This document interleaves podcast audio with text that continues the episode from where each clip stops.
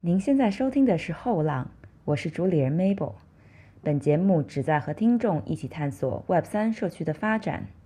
对话嘉宾包括项目运营者、投资人、其他生态系统参与者等，并将特别关注于亚洲的 Web 三社区，连接东西，做最有温度的 Web 三对话。Find Satoshi Lab。Stepen、Gas Hero、More 等产品母公司现正积极寻求对早期项目，特别是应用类项目的投资。欢迎各位创业者将融资材料发送至 ventures at findsatoshilab.com，我们期待与您交流。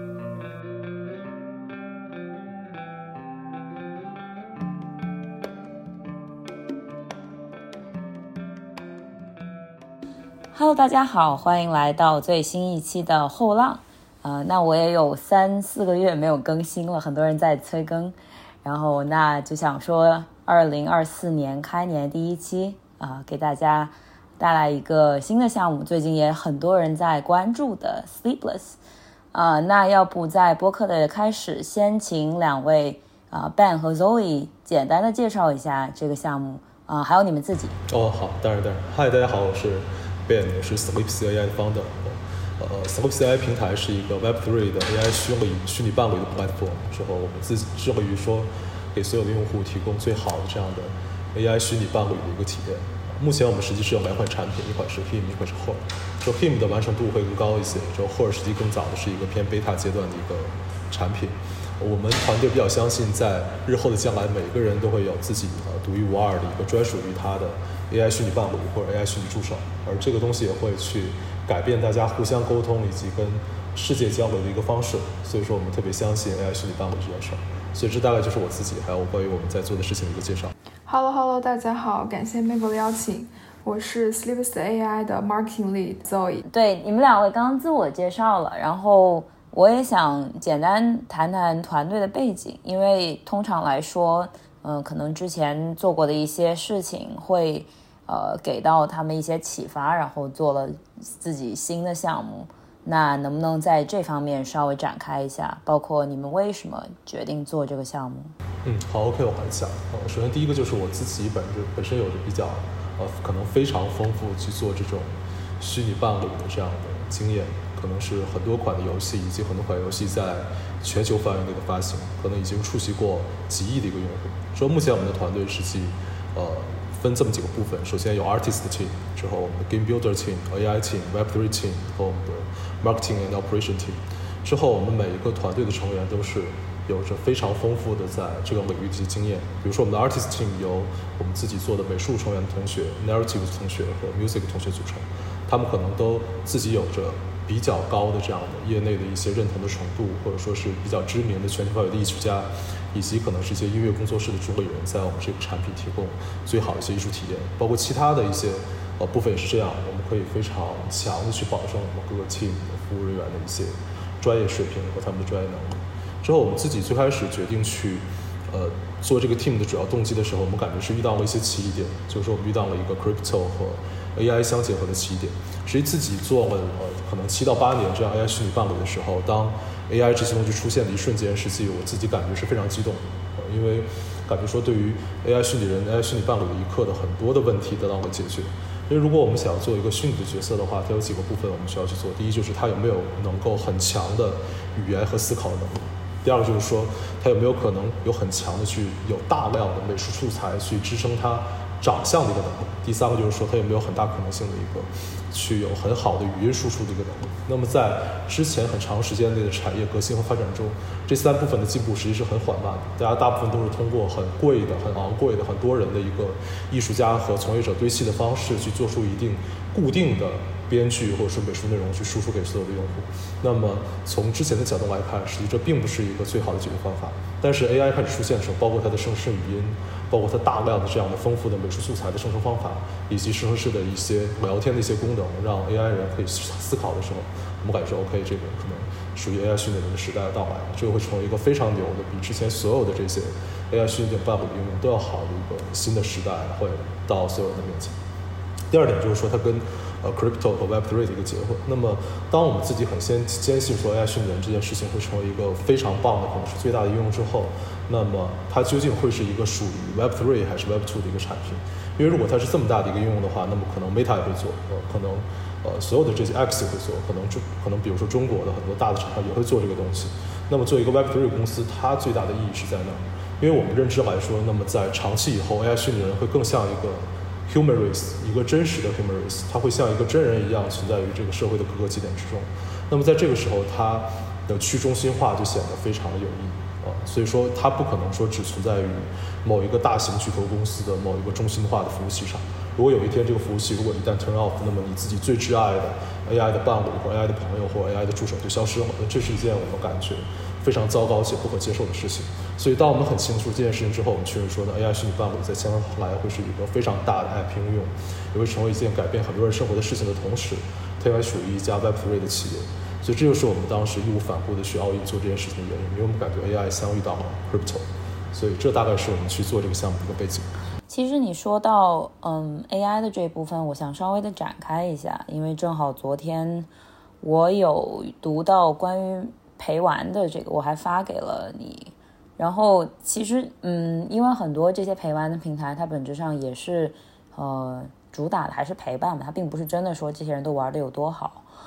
嗯，你觉得现在这个阶段就是尝试用 AI 去处理各方面的交互，它的优势和劣势相比于现在需要大规模的这些人力的这种平台来比？就坦诚的说啊，你觉得在哪里？嗯，我自己从我的角度来说，就如果我们去呃宏观的去看这件事情的结果，比如说就是用 AI 去处理这种交互的方式和用人之前传统制作的方式，哪一个综合的效果更好？呃，如果从宏观来看的话，认为 AI 目前的解决方案实际是没有缺点，因为当你提供的内容的量变成了几百倍、几千倍、几万倍的时候。很多细节的区别的问题就变得不重要。比如简单来说，我们之前去更多了解一个虚拟角色也好，不管它是小说、电影还是游戏，它的方法一般是一个编剧通过很长的时间做完了这段时间的叙述了之后，他再通过一些各种各样的交互的形式去传递给你。那么这个的内容量实际是非常有限。那可能它跟目前生成式语音能提供你的东西的话，可能它是千分之一、万分之一或者十万分之一。那么，当内容的量级是达到这种级别差异的时候，那么产品的级别就变得不一样。你产品的自由度、产品可用的玩法、产品可以给人延展和探索的空间空间就完全不同。我比如说举一个呃更加能让大家易懂的例子，就是说游戏是在不断革新的。比如说我们很多年之前大家在玩一些 2D 的游戏，呃，直接 2D 的游戏可能是一些回合制、一些关卡类的，大家在玩。慢慢的，大家想玩 3D 的游戏，3D 的箱庭的游戏，3D 共性呃固定关卡的游戏。那么，实际到今天，突然之间一些开放世界的游戏出现的时候，他们就成为这个所有游戏的大赢家。那么，大家实际在期待的 GTA 六，实际也是一个更大的开放世界自由探索游戏。那么，开放世界的游戏核心的点在于，第一，它有多自由，而自由的基础就在于说，它能够以多强的程度去提供足够多的内容给你，足够多自发的那种给你。那么，它开放世界的游戏目前的存在，跟传统最老的一些 2D 游戏的比较。比如说，跟我们最开始纸牌游戏，或者说最开始的一些呃固定关卡游戏比较，它的这个变化就像 AI 当前生成式的这么多的巨大量的内容和传统的这种 narrative 编剧类的游戏的比较一样。所以说，从结果上来说，那么肯定我认为它是没有没有缺点，因为随着时间它还会进步。那么在细节上呢，实际呃传统方法的优点，实际还是有很多肯定比目前 AI 做得好。比如说，实际传统的 AI 创作流程是目前所有的这些 artist 们，包括相关的从业者们最成熟的，所以他们实际是有。呃，非常多的经验可以保证把自己百分之一百、百分之二百的这种艺术能力输出给大家。但是目前的 AI 工具对于当前的这一批 artist 来说，实际他们还没有用的特别好。那可能现在的 AI 工具用的最好的，实际是一些 tech 上比较强的人，他们有很强技术能力。所以说，但是我认为它是一个阶段性的问题了，当然。所以说，实际细节上它依然有很多不足，但是我也从宏观的结果上，我觉得它绝对是优点是要远多于它的缺点。我相我一开始也觉得你会这么回答，但是你刚刚展开的更深一些，我觉得还挺有意义的。当然，就是确实现在这个阶段，我觉得可能，嗯，就是大家希望的那种陪伴。就因为现在应该暂时还只是文字聊天吧，在 him 和 her 里面还没有用语音吧？还是说已经也放进去了？him 和 him 目前实际是提供了五到七个语音可以供大家去选。呃，之后我们目前用的语呃用用的模型是叫 Azure 的模型。之后我特别坦诚的说，我感觉我们的语音的解决方案现在没有特别好。我们在七个模型中，我自己真正满意的模型大概是两到三个，呃，不是说所有的我们都感觉 OK 的，但是我们自己特别清楚说。我们随着我们有更多的时间和更多的精力，实际每一个模型都会特别好。我相信 Mabel 肯定是之前呃大概了解过，就 OpenAI 当时他们出的一个比较渣男的那样的一个语言模型。实际它比较某种程度上代表了目前这种 AI 语音解决方案的一个偏上线的一个感觉，就是它非但能够去模仿你的 Twin、你的音色，它还能模仿一些真人的语气。实际它现在上线已经已经在那儿了。实际这个要我说是呃我们 team 的问题，就我们还没有达到这个行业的上限，但是我们会花很多的时间去把这个上线的效果做出来。然后我还有一个问题，但是这个是回到刚才你前面提到的，就是这个男友如果消失的这个问题。那其实 AI 大家都知道是大模型，大模型了。那其实它需要的各种算力各方面，其实全世界可能只有两三家最后能够活下来，甚至于一家。那实际上这个就很多人都在讲 AI 和 crypto 本质上这两个东西是绝对的反方向的东西。或者说 AI 是尤其比较，嗯，注重需要用到大规模的中心化的力量的，所以实际上，当你有这个伴侣是用 AI 来训练的话，那实际上他没有办法做到你说的这个，呃，除了 NFT 本身你可以一直有，但是你跟它的交互本质上还是中心化的。嗯，我认为这是一个进步的过程。从我的角度来说，第一个就是。首先，对于一个游戏从业者，或者说一个艺术爱好者，是有着很重的艺术爱好者。首先，他能保证艺术资产或者说一些 IP 资产的长期的不可消失存续，是所有东西真正去中心化的第一步。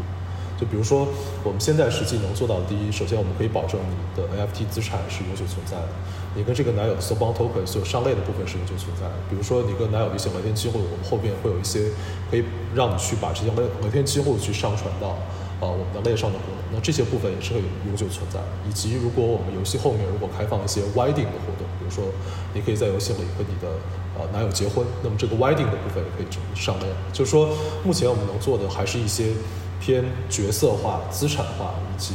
一些偏核心的亮点化、永久存在的一个东西。那么它长期的一个交互稳定性，就像吴 Mabel 所说，它目前还在被呃怎么说呢？大部分中心化的公司所控制，或者说或者说难以绕过他们的一个过程。但是从我们的角度来想的话，首先对于一个艺术品和角色来说，它能够长期存在是很有意义的。比如举个例子，可能我们现在对于宝可梦在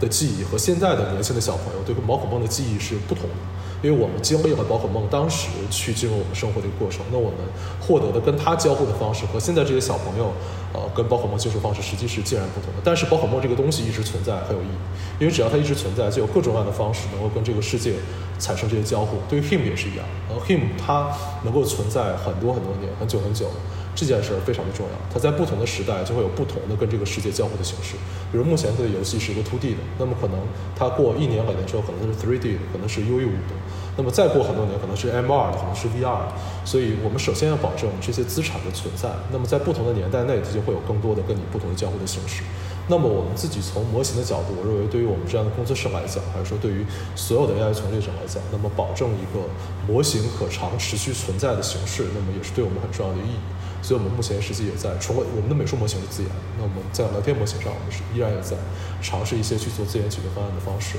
所以我感觉这是一个很好的 progress。先去保证它这个东西长期存在的可能性，之后我们再去解决它长期交互每一部分存在的可能性。呃，这大概是我的一些想法。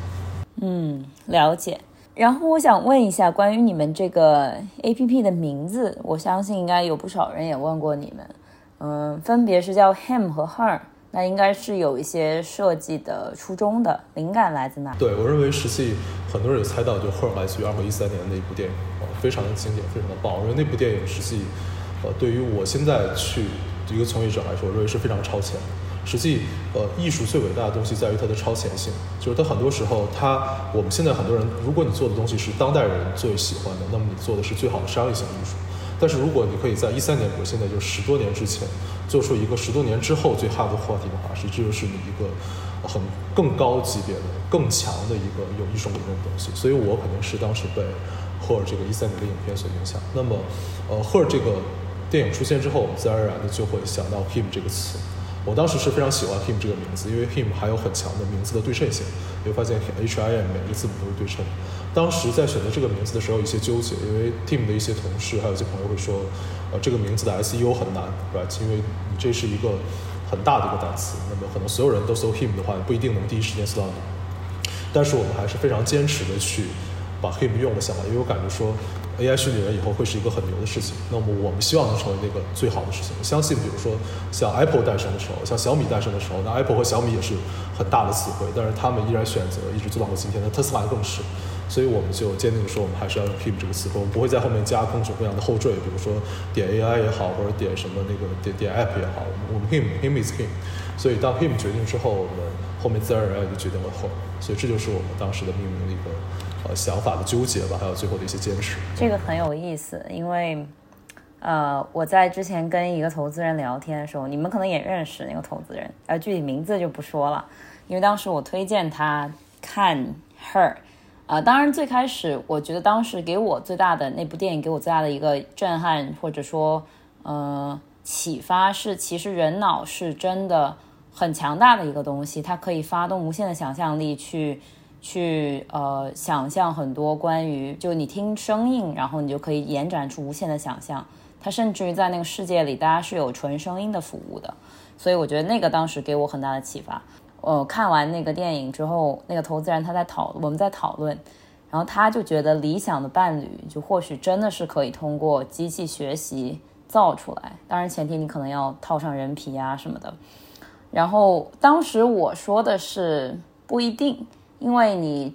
并不一定真的知道你要什么，然后人类的情感和精神都是间隔迸发，而不是连续的。然后当时他的回应我觉得很有趣，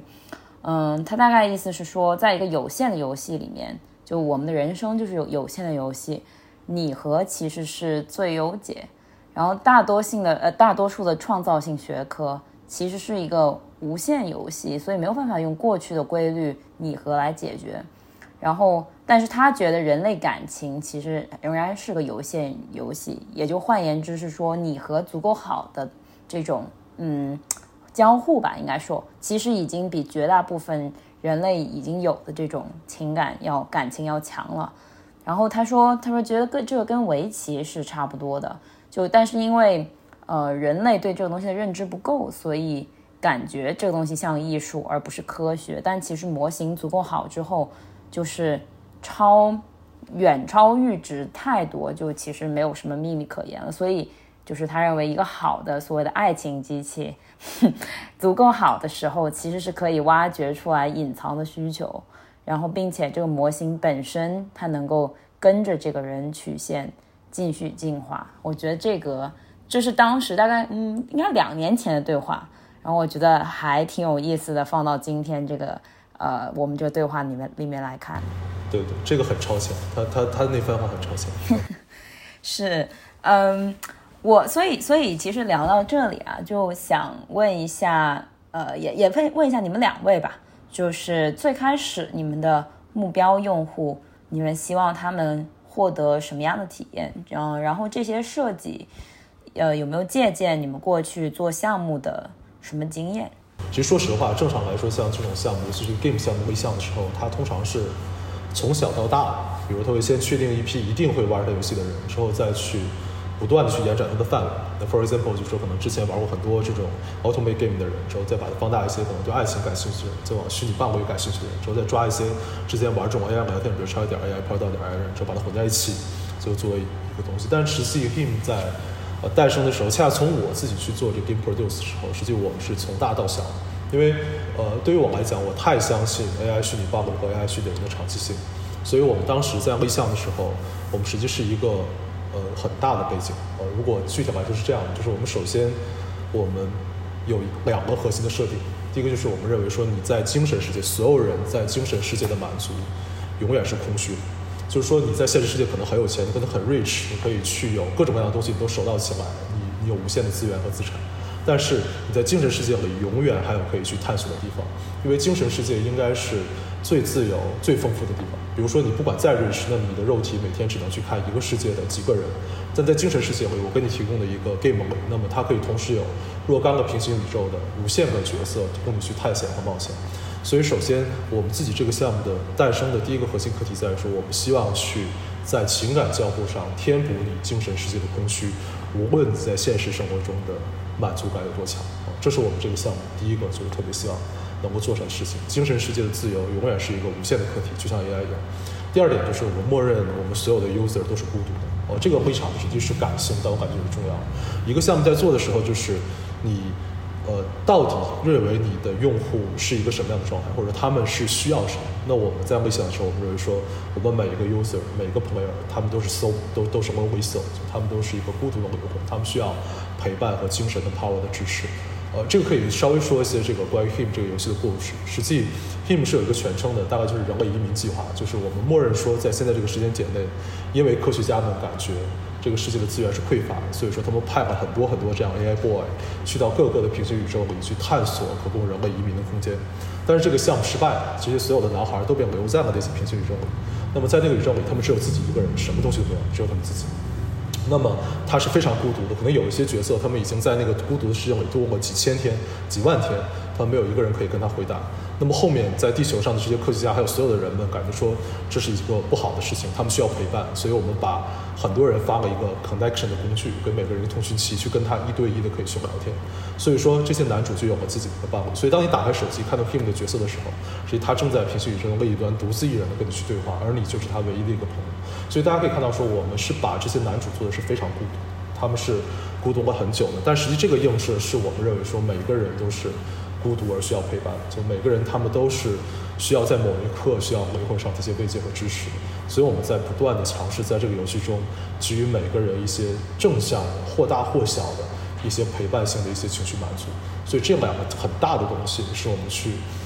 立项的最早的东西，那我们回头恰恰是回头，我们又回头验证了一下，说，OK，那从竞争的角度，我们相比于这些已有的这些商业性产品，我们是不是 OK 的？我们这些人能不能覆盖？我们后面得到大部分答案是 yes，这个产品就自然而然的诞生。但它恰恰是个由大而小的诞生过程。哦之后，呃，这是我的一些解释。之后可以看 Zoe 那边有没有一些，呃，一些一些一些想法或者什么这些可以补充。呃，其实我觉得作为一个女生来说的话，我首先对于这种感情向的游戏的话，我认为它其实是给。呃，用户的一个精神世界，一个最纯粹的一个感性爆发，并且它提供给用户的是非常非常感纯粹的一个正流向的一种感情。因为就像我之前也玩过像射击类游戏，然后包括像三国这种打打杀杀的游戏，那么它的这种感情驱动，可能就是一种在战争中的一种爽感。但是如果去回顾人类的整个发展的历史，或者是感情的需求层次来说的话，那么这种对于打打杀杀以及仇恨的这种呃激发出来的这种情感，其实是基于我们最基础的一种对于安全的需求。那么其实对于爱和认同的需求，是在我们整个精神的需求维次这这个需求的层次更高的一个维度。所以说，并且我也认为说，呃，爱、陪伴、温暖这种正向的情绪，才是我们人类最核心、最需、最需要的这么一种感情。呃，包括呢，我也特别特别喜欢，呃，那个《星际穿越》这部电影当中的呃一句台词，同样这也体现在了我们项目的白皮书上，就是说，呃，大概意思就是说，爱其实是可以穿过物质以及宇宙的一种存在。所以，呃，我们去定义我们这款游戏的时候，也是说它可以不仅仅是一种爱，也是一种陪伴、温暖以及正向所有的一种正向的情感支持，并且所有的用户都可以按他的这个角度来理解。那么，我们也认为说这样的情感支持才是更长的、维度更高的。那这个就是我我对于我们这个项目和我们希望能够传递给用户的一种表达。我个人感觉说，这种做情感交互类的游戏是最难的。我们不太去说它很多一些如何锦上添花的地方，就是这种产品其实是有很多红线。就当你比如这个产品中可能触及到一两个红线的时候，这个产品直接就死亡，或者说就是就绝对不会有而亡。因为比如说，呃，大家可能对于我们这个项目最开始的一些概念，其实是爱情，就做爱情。做爱情实际是一件不容易的事情，因为你在去调动一个用户心理中最柔软和最容易感动的一些部分，那么很多不该做的事情都会在某一瞬间去彻底摧毁用户的体验。这个就是跟软色情有一些不一样的地方。比如说，你的角色不能做的过于油腻。那么这个过于油腻的标签实际是非常非常多的。那么可能你稍微触发了几个油腻的标签，用户就会彻底的去呃放弃你的产品。还有比如说跟用户之间的边界感，那么你的角色在跟你用户的故事中，哪些东西是可以触及的，哪些东西是不可触及的？呃，这种感情是服从还是服从和尊重，还是说互相彼此的信仰和追求？这些不同的体验实际都是不一样的。就是说，你不是单纯的在去所谓我打一个双引号这个词不太好，你不是单纯的在卖肉，对你不是单纯的在去贩卖一种卖肉的软色情体验，而你在试图去建立一种以平等为核心的人和虚拟人之间的关系。那么这个其中不用说去把它做得好要怎么做，就是实际想把它做得坏的红线就已经遍地都是。而这些红线就是在所有的这些以往项目行为中一步一步的坑踩出来。比如之前做一个项目，那你可能新上一个版本一个 version 中可能有一张 card 或者说一段情节触发了这个红线。那么当这个红线一出现的时候，你就发现所有用户都不喜欢你，那么就知道这件事情不能做。那么实际对于一个新的 AI 产品来说，实际可能它会触犯红线的机会更多，因为它并不是完全可控的。所以我们后面实际要更加小心的去去掌控所有这些东西啊，当然是。所以其实对于你们来讲，开新功能的话，那也很难去就能够做到小范围先测试，然后再上吗？但这样其实还是会有一些不可控的因素，你只能大概率的，而不是说确定这个肯定不是一个会踩雷的。对，我说首先几个，第一个就是呃，首先我说团队的专业性很重要，这个能规避百分之八十的问题。第二点就是说呃。就是对于一个游戏来说，就上线之前的 QA 和 test，我认为是必须的。即使我们可能没法覆盖所有人，在这个阶段，不能说一下花大几万个人进来测试，但是我们泡一些核心用户画像的人去测试，也是一件很重要的事情。第三点就是说，我认为 him 或者一定不是完美，这个不完美可能不止于现在，而是在很长时间之后都是这样。因为爱情或者说情感交互的观念就不可能不犯错，因为如果一个感情是没有错误的，那我感觉说这个东西可能也无法表达感情。所以我们必然会在我们的创作过程中跟很多 artist、很多制作人、很多的自由度，那么它自自然就会有错误。那么如果我们犯上错误，我们就去道歉、改正和进步。我觉得这个过程实际会陪伴我们很久，我们不会是一个呃完全 perfect 这个过程。所以这就是我们可能在即将的呃日子里去面临我们每一次更新中的我们一个解决的方案和我们自己的一个 attitude，大概是这样的一个想法。嗯，那现在用户在。已经有的 A P P 版本里面可以做的事情，还有可能未来你们计划他们可以做的事情有哪些呢？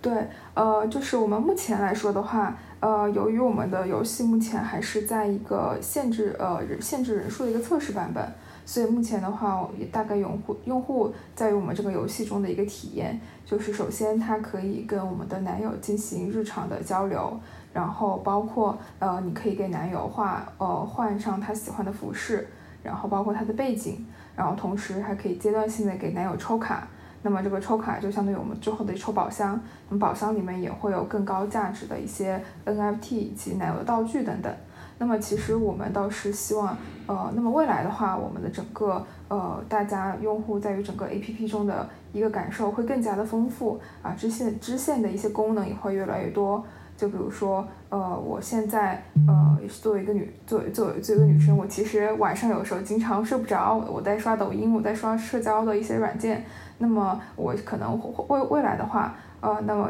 可以有一个你的男友帮忙，呃，有以以 ASMR 的方式，或者是以轻声温柔的一个讲故事的方式来助你入眠。然后包括早上的时候，我的。呃，iPhone 闹钟的声音太吵了，太响，它它刺太刺耳了，我特别不想起床。那么接下来的话，你也可以通过我们以 Token 的购买的功能的方式来呃打开一些男友叫醒的一些服务。就是实际上我们的目标是希望它不仅是你的一个伴侣和朋友，它也是你日常的生活中的一部分。那么我们接下来一些功能性的呃产品都会呃以日常陪伴这么一个主题来体现在我们的 App 当中。嗯，我其实有一个部分就是关于你说的，这他有可以给他喂养啊，或者是换装啊，或者什么。其实这个也是我自己长时间以来对于这种，呃，AI 陪伴的一个疑惑，或者叫呃，对，就是困惑吧。就是其实人在这方面都是可能会有双双向的。就比如说你呃希望去为他做一些事情，然后但是。就是作为一个这种虚拟的，你很难，他没有办法去给你做相应的这些甚至给你买礼物啊。其实这就是其实我之前有想到，这和陪玩的一个很大的不一样。你看陪玩那些有一些真的就是，嗯，你也不能说他一定是在谈恋爱吧，但是他可能就是有一些特殊的关系，然后呢，他可以给他买快递，可以给他订外卖。但是目前，当然你可能以后 AI 是可确实可以联网做到这一点，但是目前暂时还没有。那大家可能会就是这个的体验点会不会有点缺失呢？我感觉 Maple 说这个问题非常好，这是一个就是从我做做这方面角度来讲可能，是一个呃级别很高的问题。首先第一点就是呃感情的交互是双向，的，就包括比如说你看我们自己去设计玩法的时候，我们说我们需要换装需要抽卡，实际。你是在做一个单向的交互，就你在为这个男友做一些什么事情。首先，第一个问题就是，男友愿不愿意他愿不愿意你为他换装？他愿不愿意你为他去嘎产？他愿不愿意你为他去做这些事儿？那可能他不愿意。他说：“说我在这个世界我一个人待着挺好，你干嘛没事想跟我说话就说一说，想换换件儿就、换件衣服？”呃，这个我必须承认，说第一就是在游戏上线的时候，你要尊重一些市场的商业化选择。就是在目前这个阶段的这个时间节点，我们直接把这些商业化最强的功能做到里面。是最稳健，是最符合当前广泛用户审美的一个方式。但是，你首先在对男友做主动行为的时候，更多的获得他的尊重和意见，一定是 Him 这个产品长期如果有机会的话，一个发展的方向。他会有思考，他可能会拒绝你的换装，就是我今天不开心，或者说我不喜欢这件衣服，或者说他不愿意去跟你聊天。呃，第二点就是说，就是刚才 Mabel 提的，比如像陪玩这些，就是当他能为你做什么。首先，我们不得不说一件事情的时候，就是 AI 实际上这个事情变得更简单。之前我们做这种产品的时候，我们一般会做一件事儿，比如说举个例子，你的生日我们会在你游戏 login 的时候去登记。那么在你过生日的时候，男友就会主动跟你说生日快乐。或者说你很久如果没登记这个呃游戏的话，没进入这个游戏的话，当你再次登记的时候，那个男友可能说啊，我好久不见你。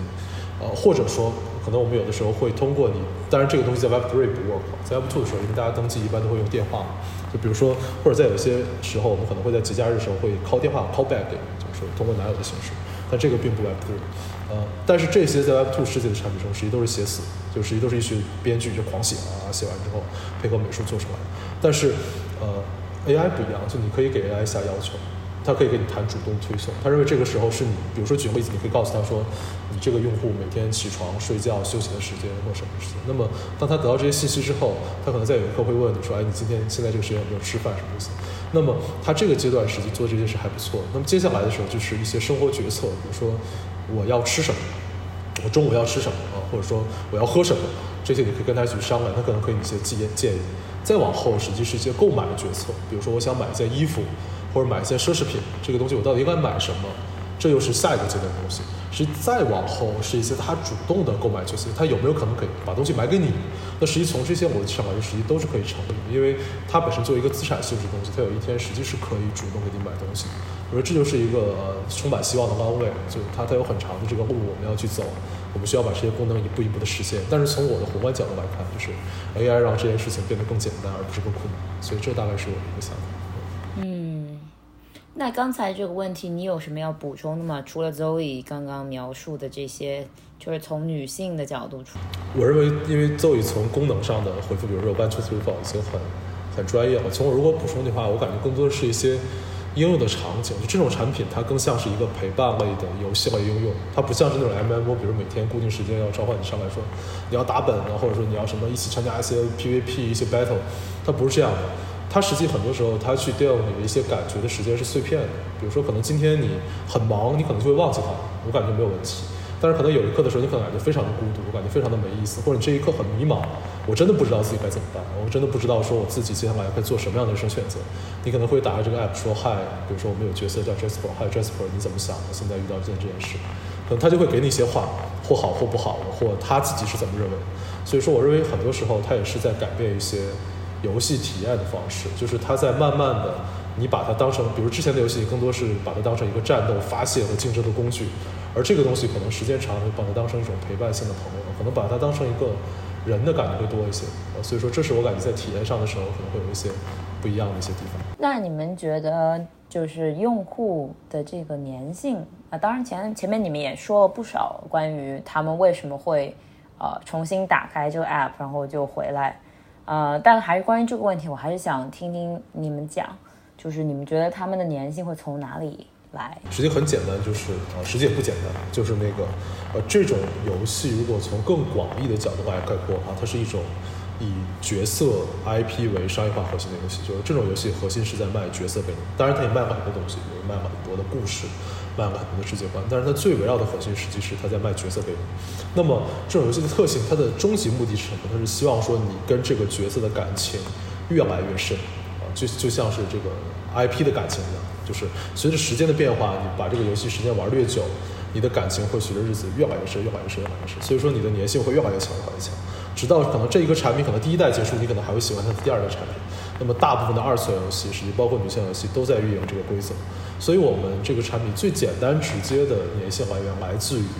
你对于角色的喜爱和情感的链接，就是你喜欢这个角色。比如说，我们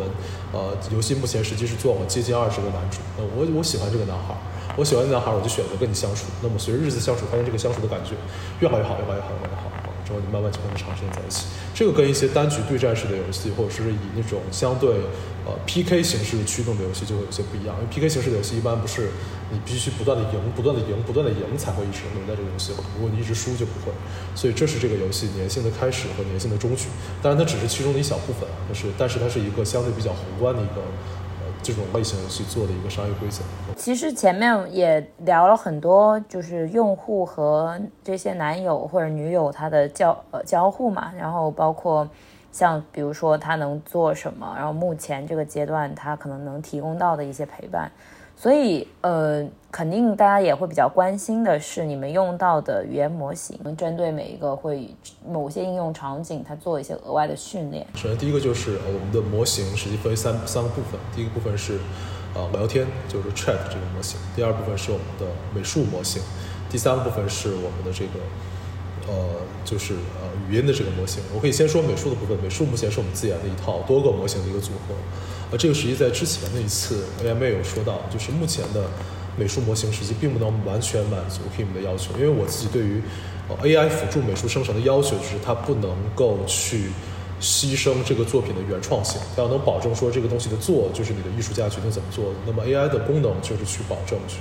哦解决大部分繁杂的工作。第二点就是说稳定性，因为作为 IP 商业化作品的话，实际它是不能容忍更多错误，比如说比如说很多松软的手指。什么一些奇怪的毛边、混乱的背景，那么你怎么让你生成的每一个作品做辅助功能的时候，那么它都是长期稳定的？那么这个也是一个很艰难的课题。所以我们的做法现在就是说，我们把我们的这个美术生成过程中分成了若干个模型，比如说包括我们的躯体、面部、毛发、表情。神态还有一些姿态，把这些表情作为针对性的训练之后，最后再进行整合和整体的调整啊，这是一个 long story，就是我可能肯定很难，就是说一而必之吧。但是目前我们的解决方案是能够保证这个东西的商业性，它做出来的东西是大家愿意付钱的。第二，稳定性。他，我做一个角色，我做十张、一百张、一万张，那他依然还是这个角色是不会犯错。第三个就是原创性，我能保证这个东西所出出来的东西是我们艺术家愿意做的，而不是拿一张 B 的桌你是生做哪个是哪个时候改一改。我们不为 AI 改画，我们用 AI 去帮我们做更好的作品。第二个就是关于语言模型，那我们作为一个 To C 的一个公司，我们的责任和使命就是选择当前最好的。聊天模型，并且把它做最好，这实际就是我们选择的事情。那么当前我们做的最好的聊天模型，我个人感觉，从我的角度，我认为 OpenAI 做的还是非常不错。我们当前选择的是一个四和三点五结合混合的这么一个东西，三点五 Turbo，去给我们的用户提供体验。在 Train 上实际有很多很多的话可以说，包括我们的 Fan Train 的一些方式。呃，但我们今天就说一个事情，就是我们这个在聊天模型上最重要的一点就是，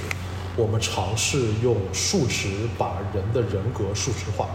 就是说，呃，比如说 Mabel 是一个人，我也是一个人，那 Zoe 也是一个人，那我们是什么样的人？这个是很难描述的。那比如大家会参加一些性格测试等等等。那么在这个游戏内，我们的做法就是我们用一些游戏的 value 把我们所有人都描绘了出来。我们现在大概是用二十多个维度，之后再把这些 value 呢，通过一种规则让 prompt 让这个 AI 的接口能够跟我们达成规则的统一。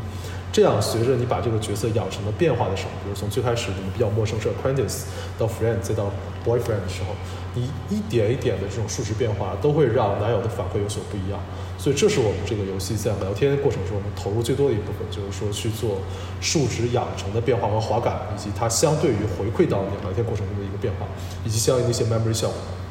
所以，这是呃今天说的一个吧，如果都说的话就太多太多太多。之后呃第三个就是关于语音模型这部分，实际是我们做的，我认为就是还有很大空间的一个部分。呃之前也 share 过，就是因为目前在 MR 和 AR 比较火之前，手机的小屏幕永远是有限的，就它不能给你包围式的沉浸感，但是声音可以，声音一出现的时候你就全都被包围掉了。所以说，我认为语音模型有极大的潜力。我们后面也会花更多的时间在语音模型的制作上。然后回到前面，其实我们也有讨论过嘛，就你们说，你说你们是从大到小，嗯，有没有担心过爱情这个主题有点，嗯，怎么说比较古典吧，然后也比较单一，然后可能会有点限制受众，因为我感觉尤其是这些 Gen Z，甚至于就是零零年出生呃以后出生的这些人，他们追求的陪伴。嗯，未必是我们平时会定义的那种爱情，所以我不知道在这个点上你俩怎么看。嗯，我感我感这个问题特别好哦，就是首先，呃，第一点就是 him 和赫尔以及所有的产品，它提供的东西绝对不仅仅是爱情，它提供的是一种呃更宏观、更大的情绪价值。包括比如说你刚进这个游戏的时候，实际这个角色并不跟你是爱情关系。它只是一个 acquaintance 熟人的关系，你要跟他慢慢去聊。这个之前已经说过很多，我就不再重复。那么为什么我们把爱情作为锚点去做这件事情？就是因为现在这个世界是一个信息爆炸的时代，就是说，实际你想去把一个东西、一个作品、一个 IP、一个游戏也好推荐给一个人，你可能只有几秒钟，或者说一句话、一张图片的时间。那只不过是在这一件事情的选择上，我们选择了爱情这个事情作为我们认为在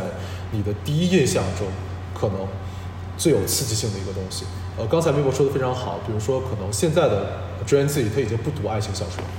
他已经不去呃再去看那种很琼瑶式的作品了。咱们这么说虽然不太合适，但是呃对于他们来讲，可能你这时候给他的那种爱情和锚点的冲击，就是这个角色真的很漂亮，这个角色真的很好看，呃，我愿意跟他去交个朋友，大家约约看怎么样这种感觉。所以我们实际是一个更宏观的情感的场景，但是我们通过一个我们认为。商业性最强、最短平快、最容易去做 various branding 的方式，选择外形这个口子作为去突破给这个信息爆炸时代的一个方法，这大概是我们的一个想法。嗯，哦，对，我觉得我们在这里补充一点吧。哦，我觉得就是 AI 这件事情，它其实给我们游戏带来一个很大的改变。就比如说之前有一些很成功的 Web2 的感情陪伴类游戏。它其实从故事一开始就已经设定了你和他之间的关系是什么样的，比如说我和他之间应该是朋友，我和他之间应该是恋人，或是他就是永远在追求我的这么一个状态。但其实我觉得 AI 在这个我们的呃游戏当中反而是一种可以多变的角色，然后包括我们之前在呃之前的一些发行经验的时候，我们甚至很。呃，惊叹的感受到说，我们在有些地区的国家的用户，他们甚至是六十多岁的，呃，年纪比较大的呃玩家。那么我相信，呃，这些呃存在手机里的这些陪伴的呃角色，我觉得他们和这些用户的感知应该已经不行，不仅仅是限于爱情了。他们可能就是一个，他们可能认为，呃，我手机里这个人可能是我的。长期出去呃出门在外读书的孙子，或者是我长期没有没有见到的家人，他们的角色可以是多种多类的。那我觉得爱情可能是我们最初的一个锚点，但实际上关系用户和这个角色关系是可以由他们来定义的。嗯，这些男友就因为我有上网去看一下你们这里面提供的所有的各种各样的男友，他的性格啊各方面的，然后我想看看你们都有什么。类型的让大家去，呃，进行一个选择。嗯，我我就感觉他们的性格都还蛮正常的。然后大家去虚拟世界找陪伴，有一些人当然就现实生活中可能是比较孤独的嘛，就是你们刚刚说的，你呃，你们认为的一个前提。呃，但是也有可能是有一些是不是现实中没有陪伴，但是是现实的那个陪伴没有办法满足一些比较特别的需求。所以我不知道你们有没有考虑过出一些看上去可能比较另类，但实际上有些人幻想的角色。首先，那个第一点就是从这种虚拟伴侣的制作上，不光是男友，包括女友也是，呃，有两种派系，呃，是一种派系就是偏写实派，你发现这种角色就是他的所有的面部跟真人很像，他的身高、他的审美风格、他的发色等等这些几乎都是跟写实一样的。这种类型产品实际做的最好的，实际恰恰是一些。韩国和中国的公司做的是不错的。就还有一部分的这种提供虚拟伴侣的形式是比较夸张的，呃比较猎奇的。比如说那个角色是很二次元的，或者很很很很很有这种 crush 性的，这种作品实际做的最多的是日本的公司，他们这种东西是做的非常非常多的。那么 him 在做的时候，实际恰恰是可能做的这个效果是处于两者之间的。就比如说，可能我们有一些角色是很正常的，一看就是那种你生活中会认识的那种翩翩公子也好，或者一些呃那种帅哥也好。但是我们实际也做过一些角色，比如是绿头发的、呃红头发的，然后打扮很夸张的，实际也有。但是我认为说，这一切从我自己对于 him 和呃 s l i p s AI 的野心来说，认为这些都只是一个开始。我们可能开始的时候是一个整体偏写实的一个做法，但是在终局上，因为我们就是想提供足够多的男人给大家，足够多的女孩给大家，所以在终局上的时候，我们一定是会提供既有写实感又有类似夸张感的东西给大家所有人。而这个标准的杠杆实际是一个想往哪边滑都可以很自由选择。比如日本有一些这种男友游戏，他们专门做的是一种。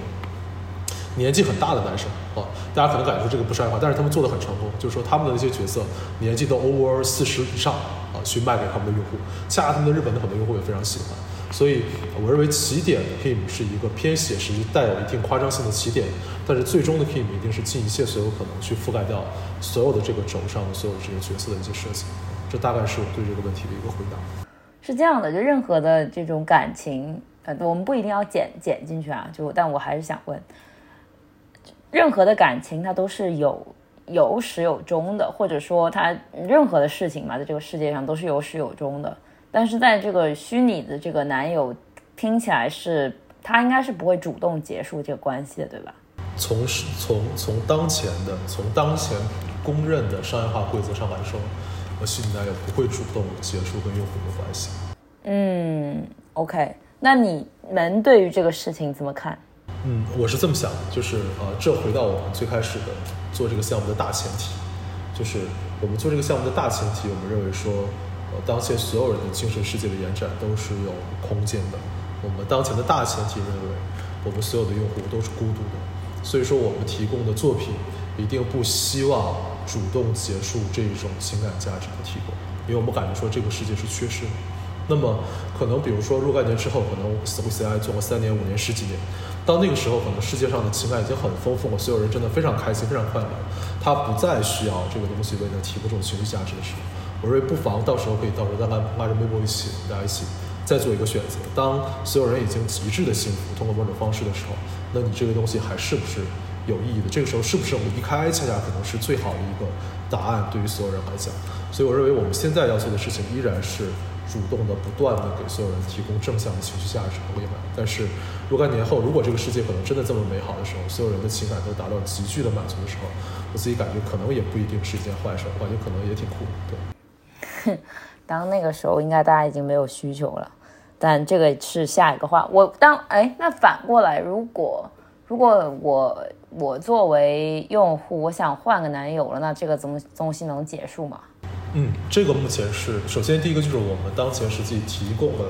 多个男友的用户，就你可以同时喜欢多个男友。当然，用户可以有自己的选择，比如说我认为说，我认为我只应该跟一个男生交往，那你可以你可以不增加。之后，但如果假设你希望说我能同时跟多个男生来走，你可以自己去交换。我们相当于是把这个选择权给了我们的 user。目前我们还没有去提供，就是我现在要删除一个男友的功能，比如说我现在不喜欢他，你现在。Get out，或者说就离开我。我们目前没有提供这个功能，但是我自己认为，从我的用户第一性原理来说，如果你是一个真实的关系的一个补充的话，我觉得这不一定是一件坏事。那我就是不喜欢你，哦，可能因为各个方式，可能我就是感觉你这个角色画的不顺眼，可能就是因为，呃，你这个角色可能他说的话我哪句不喜欢，所以我自己从我目前的角度来说，虽然呃删除一个男友并不是一个商业化合规的合理的行为。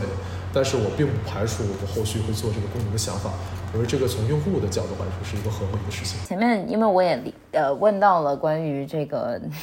提供一些比较特殊的这种另类的男友，所以我想接着那个继续聊下去啊。嗯，现在这个 A P P 里面，或者说我觉得任何一类这样子的 A P P，一定是会有人想要去获得一些，比如说像软色情啊，或者是。嗯，之类的这种交互，这也很正常，因为就是擦边的那些，就我指的是用户自己，不是说不是说这个平台本身，呃会想做这个事情。所以在这个 A P P 里面，什么样级别的互动会触发风控？是这样，首先从我们的角度来说，用户做什么样的需求选择都是正确和合理的，这个我们没法拒绝。但是作为 Him 作为一个包括 Her 以后做一个国际化的产品，那么不同的国家和地区有着一个相对隐性的一个软色情的限制标准，就是说可能呃在某个国家地区内，对于大部分的这个国家地区的人，当你的软色情尺度达到了超过了一定越界的时候，可能更多的人是会相对不适的。所以说我们目前的做法就是，我们实际因为这个实际行业很成熟。我们实际是拿到了一个行业比较标准的这么一个软色情的级别限制，作为到了我们这个所有 AI 聊天的一个局限内，相当于就是对于一定的标准的软色情中，我们实际是 say no。目前特别坦诚的说，我们还没有绝对能力对于不同各个国家和地区的软色情尺度做一定的区分。我们现在用的是一个行业比较统一的标准去做一定的局限和限制，以保证大部分的人的体验是相对不会不适的，就大家的体验还都是一个正向的体验。第二点就是说，我们这个游戏目前不以软色情为核心商业驱动，就像我们刚才跟 Mabel 聊过这么久，对，我们并不是靠软色情需要用户作为这个游戏的第一选择，因为我们如果想要的是一个很长线的陪伴，比如说一年、三年、五年、十年，比如说我们用 IP 和虚拟人去看这件事情的话，我们实际靠的是一种情绪价值驱动去做它的，所以这是关于我们自己的一些合规规避的方式的做法，以及我们。呃，对于这件事情的一些思考。因为我知道你们之前刚刚做完创世的 NFT 的发售，嗯，这个 NFT 这一套 NFT 在这个 APP 里面的作用会是怎么样的？然后还有就是未来会不会有别的一些可能新的 collection 会进行发售？首先，第一个就是我们，我可以先回答第二个问题，就我们会来未来会去做更多的 collection，但是。我们不管是在游戏内的关系，还是未来 collection 的前提，我们实际都有一个很重要的大标准，就是我们要想一些办法去保障，以及更好的提供给我们第一批 Genesis 的这批创始 FT 的 holders 的权益，这是我们自己的一个大的精神和标准。当然，这其中包含很多部分，包括就是大家比较熟悉的，比如说是后续项目的一些参与的一些资格，包括游戏内的一些更多的体验。包括这个项目更多的角色等等等这些，这些我们自然而然都会做。还有一些其他的部分，可能我今天会额外说一下，就是我认为 NFT 之所以要一直做下去，比如说我们要一直不断做更多的原因，在于我们相当 NFT 在我心里是一个 IP 类的东西，所以它实际是一个 IP 作品。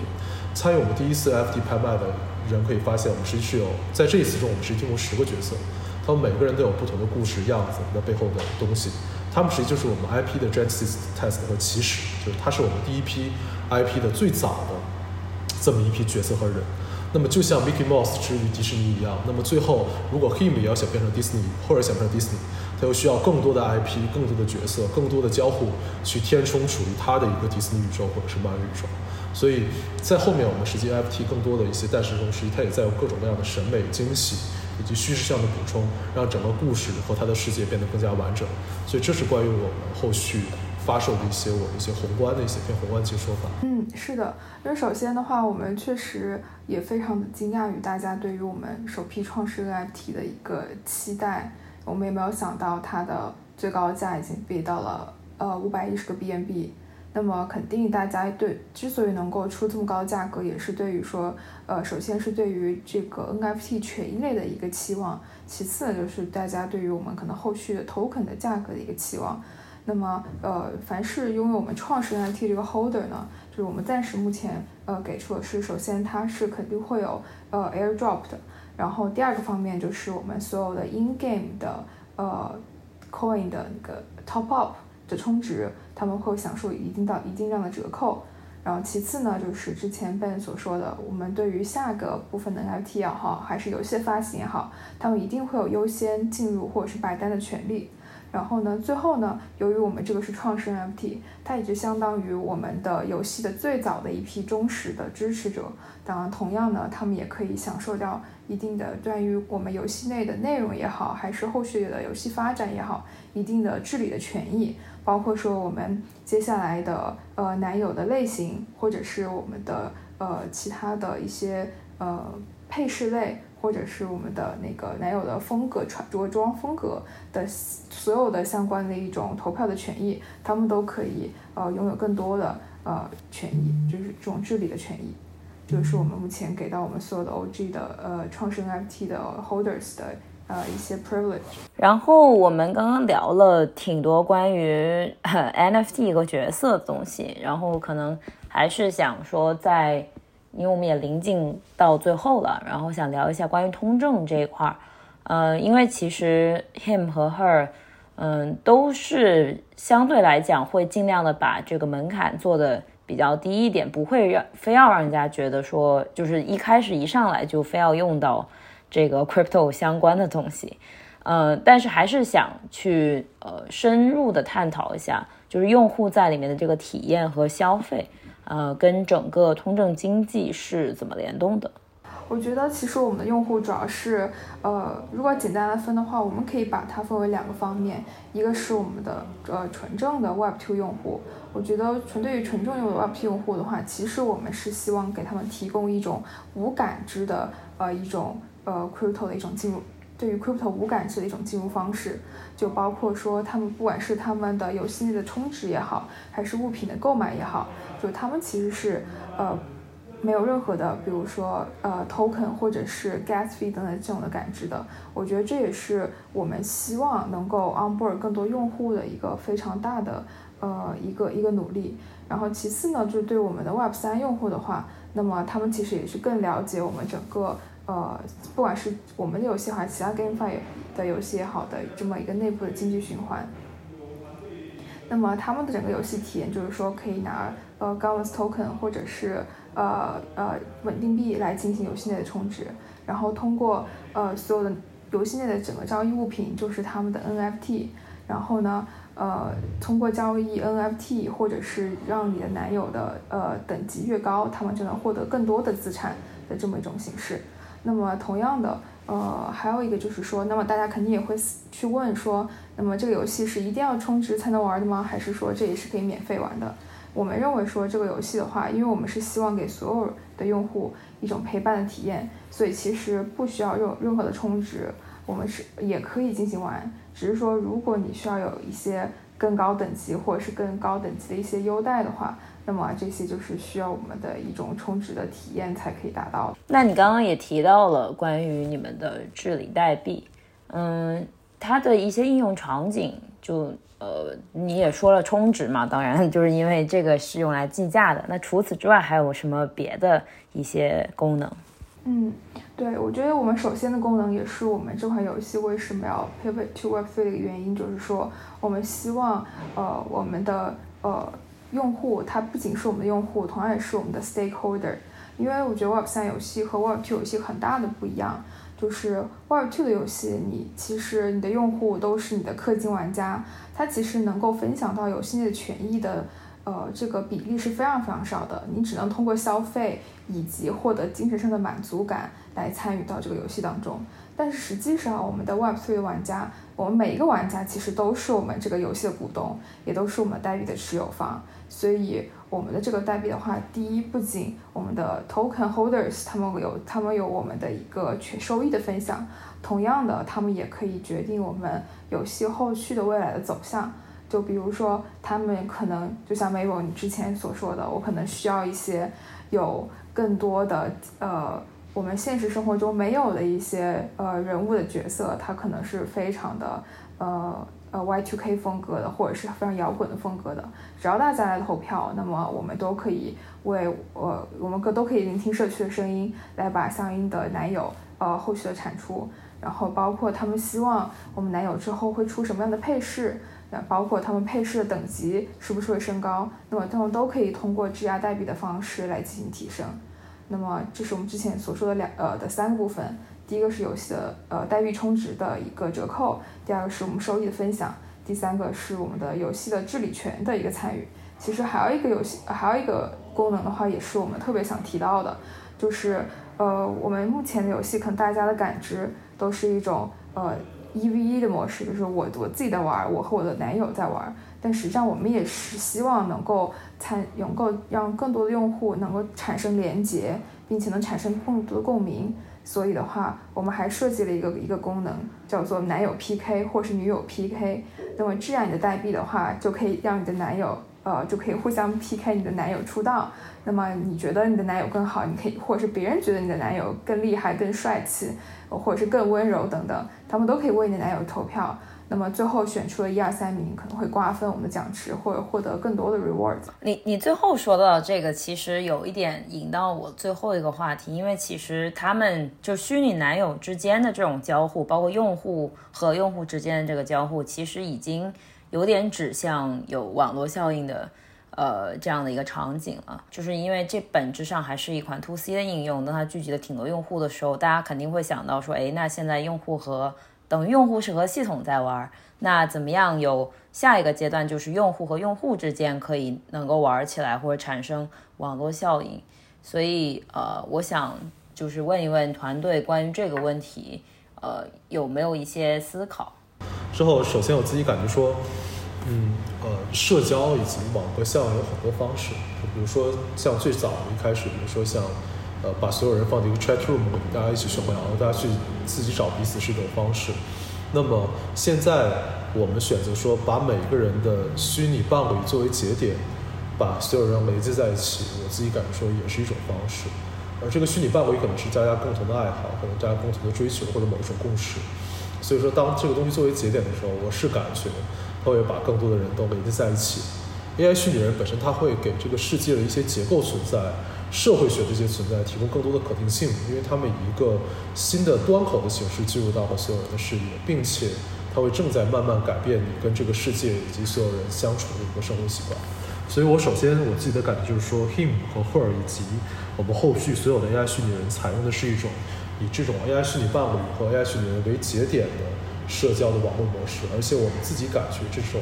网格的形式是会更紧密的，因为它是饱含着更深刻的情感在里面，同时它也给了一个之前的社会环境中没有提供的一种全新的一种社交的网格的选择，所以这是我们一个第一点的事情。第二点就是，实际我自己并不是一个关于 Metaverse 的一个很经常提到的一个人，但是我认为当这个世界内 AI 虚拟人一个全新的社会结构进入到所有人的生活中去的时候，那么它就自然而然会有一个新的 metaverse 的概念出现在你的世界里，因为虚拟的人成为了这个世界中的一部分，跟大家进行交互。所以我也自己感觉说，如果 SCOPCI 有机会的话，可能在某一天有机会参与或者成为一个很好的这样的一个带有虚拟人的这样的一个 AI 元宇宙中去，呃，我们也会一直积极的去参与构筑这个过程，不管我们是不是最后的 winner 和赢家。所以这大概是我对于这些。社交网络效应的一些想法。那好，那今天感谢两位来参加后浪，呃，我觉得聊的还是挺好的，因为有很多这种问题，其实也不是只是针对 him 或者 her，是其实这一类的产品，我一直都还蛮好奇的，所以也听到了很多干货。那今天再次感谢 Ben 和 Zoe 来参加。好，谢谢 Mabel，谢谢 Zoe，谢谢大家的时间。非常谢谢 Mabel，谢谢，谢谢。